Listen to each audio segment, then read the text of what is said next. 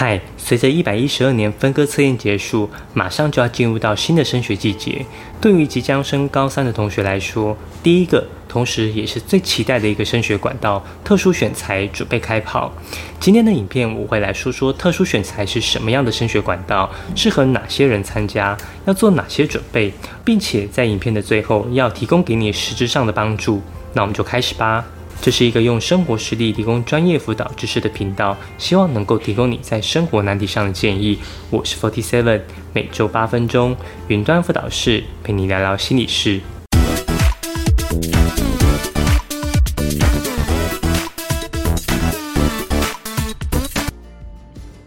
从一百零四年开始出现特殊选材这个管道，大家的关注度都非常的高。其中最主要的原因是特殊选材不需要经过学测这道考试。对于高三考生来说，如果可以不用透过学测就可以考上大学，那真的是一个天上掉下来的礼物，而且还可以放将近九个月的暑假。这些诱因都让每个学生跃跃欲试。但我要很实际的告诉正在考虑特殊选材的你，依照我多年升学辅导的经验，在四大升学管道中，特殊选材是难度最高的升学管道。主要原因包括名额少、对手强，甚至还可能会看你的在校成绩。或许你会很诧异，既然都是特殊选材了，为何还要看在校成绩？我想这无可厚非。毕竟每个参加特殊选材的人都这么厉害，如果不是极为杰出，把在校成绩拿来成为评估项目之一也是非常合理。大家不要紧张，我本身呢是一个汽车维修员，这个班子呢是我用来上螺丝用的，很合理吧？呃，是是。但以上这些都还好，毕竟就是没上而已。但如果为了参加特殊选材，损失其他升学管道的机会，那就要好好考虑考虑了。毕竟高三上是准备学测的黄金期，而特殊选材大概在十到十二月开始申请，在时间重叠的情况下，某种程度上来说，我认为参加特殊选材算是一种豪赌的选择。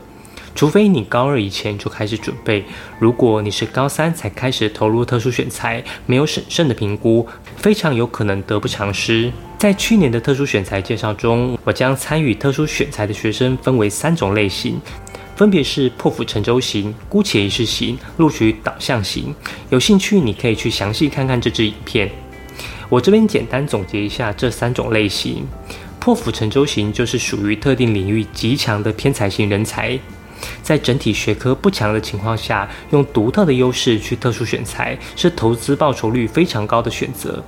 姑且一试行就是整体学科能力不差，但因为也在特定领域有出色表现，所以想试试看特殊选材，但通常不会选择太差的学校。录取导向型主要是觉得自己的学科很弱，但本身也没有特别突出的专长。这类学生就是任何可以报名的校系都会去尝试，只求录取就好。对于学校本身没有太多的要求。我本身蛮鼓励同学去尝试特殊选材的，毕竟如果可以录取，那真的是挺开心的。但如果你不是录取导向型的，你就必须化身成时间管理大师。在极度有限的时间内完成你的备审资料，大部分时间还是要好好的念书。每次看到学生在准备特殊选材时，都发现同学会有一种录取错觉，好像写完资料之后就觉得自己很优秀，感觉自己会录取，后来连课都不去上了。每次都用一句“我要去准备备审”来敷衍老师。听到这句话，老师也没辙。但你扪心自问，做个备审需要这么久吗？真的认真做？两周就够了。目前我有一些付费学员想参加特殊选材，也都跟着我帮他们安排的节奏，跟我咨询、讨论、修改等等。两周到一个月就必须完成，剩下的时间还是要回归教室学习。等到正式开始报名，再针对校系微调就好。客观来说，特殊选材的名额只有百分之一，那你也必须要非常顶尖才可能录取。但并非每个校系的特殊选材都需要达到前百分之一。我认为主要还是要看你申请的学校等级而定。如果你只申请顶大，那你的资历没有前百分之十，那就非常不容易录取。但如果你报名的是一些私立大学，我想录取门槛就不会这么严格。我比较常看到同学的情况是太过于好高骛远，明明你的程度可能在地方国立大学。你却想要申请中资辈甚至顶大的学校。我不是说你们不能尝试，但这种情况我们就得做合理的评估，不能把学测全盘放掉。你需要认真的去思考，你是不需要学测成绩就能证明你具有读大学的资格，还是你只是不想考学测而已？许多同学劈头就跟我说想报心理系的特殊选材，当我问他有开缺吗？常常听到的回答是去年没有。既然去年没有，你怎么确定今年会有？就算去年有，今年也可能拿掉。那要如何确认呢？只要 Google 搜寻一一二特殊选材，就会有完整的资讯与简章，请同学好好的确认。去年我的一位录取正大的付费学员就有特别说，分享一个是我在最好笑的事，是我在申请台师大的时候，那是我第一次申请特殊选材。然后就特殊选材同学们可能如果有了解，就知道到时候他缴的简章非常要缴的资料是很多的。然后我就看他缴的资料，然后我就自己以为已经写好了，然后我就拿给妈妈看，结果妈妈就说：“哎，你这个资料就不对不对不对。”然后后来全部被打回，我只要全部重新弄。所以我觉得特殊选材你在弄的时候，真的是建议一定要有已经申请过、有成功的学长姐或老师。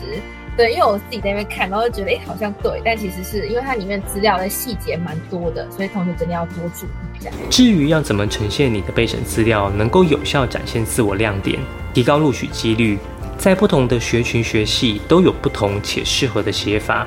关于这部分，我想出一系列的影片，针对十八学群提供一些建议备审资料的写法。之前有发过问卷。但可能我的问题设计的太简单，导致大家的回答过于一致，普遍都是不知道怎么写备审之类的问题。因此，我有重新改良一下问卷，包括你想写什么样的资历放在特殊选材中，为何你认为这样的资历适合拿来申请该校系的特殊选材，打算用什么方式来呈现等等。希望同学可以越详细写出你的问题，我才好针对你的困难对症下药。当然，如果你觉得等我的影片会太久，你也可以直接购买我的学习历程金牌写作课。这套课程去年也帮助超过十位学生录取特殊选材，而且还可以跟我进行一对一的咨询指导。但因为我个人时间有限，今年特殊选材我只会接受二十名学员的报名。麻烦你在购买课程时备注栏写下特殊选材。最后做个总结：特殊选材的吸引力和难度。自一百零四年开始的特殊选材管道除了学测，对许多高三学生来说极具吸引力，但其实是四大升学管道中最困难的一个。难度的原因包括名额少、竞争激烈，甚至还可能考量在校成绩。二、特殊选材的三种学生类型：破釜沉舟型就是特定领域极强的偏才型人才；姑且一试型就是整体学科不差，并在特定领域有出色表现。录取导向型，学科较弱，但只求录取，对学校本身没有太多要求。三、特殊选材的风险与挑战，特殊选材的申请可能与学测准备时间重叠，若没有早期规划和审慎评估，可能会得不偿失。此外，学生在准备特殊选材时，容易产生录取错觉，忽略了正常的学业。四、特殊选材的录取门槛。特殊选材名额仅有百分之一，需要非常顶尖的表现才可能录取。不同学校等级的门槛不同，学生需要有合理的评估和目标设定，避免好高骛远。五、特殊选材的申请准备与策略，学生需要确认自己想申请的科系是否有开特殊选材名额，并要在有限时间内有效呈现备审资料，展现自我亮点。咨询和专业指导可以协助学生在申请过程中有更明确的方向和策略。如果你喜欢这部影片，希望你可以点个赞，这样点算法就会推荐更多相同类型的影片给你。你也可以发了我的个人网站，里面有许多免费的升学资讯。如果你有什么升学相关的问题，可以在下方留言，我会一一回复你。云端辅导室陪伴你生活大小事，我们下周见。